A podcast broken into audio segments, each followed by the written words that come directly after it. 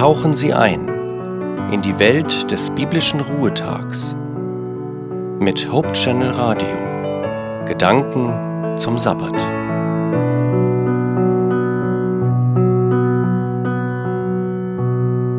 Es war ein ganz besonderer Freitagabend.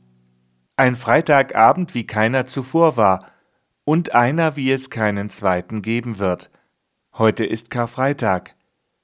Als Jesus vor knapp 2000 Jahren am Kreuz starb, erlebte die Welt etwas Unfassbares. Es war erst Nachmittag, doch der Himmel verdunkelte sich und wurde schwarz. Ein gewaltiges Erdbeben ließ die Erde erzittern.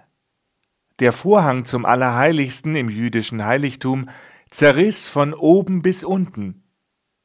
Die Opferriten des Alten Testaments und das Schlachten der Tiere waren mit dem Tod Jesu hinfällig geworden. Die Opfer deuteten auf den Tod Jesu hin.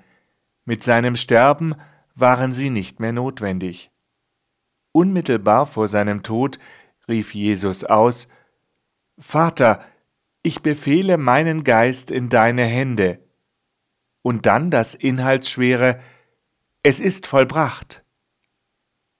Die tiefe Bedeutung dieser Worte erschließt sich den Menschen in heutigen hektischen Zeiten nicht leicht. Von Anfang an hatte Gott einen Katastrophenplan in der Schublade.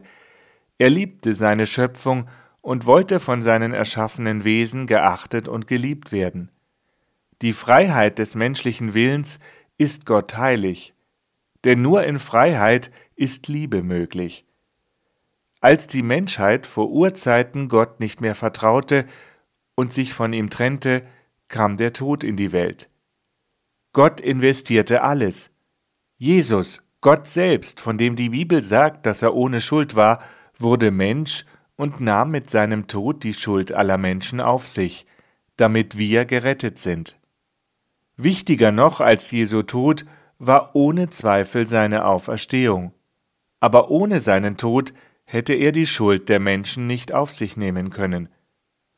An jenem Freitag vor knapp 2000 Jahren wurde er in aller Eile vom Kreuz genommen.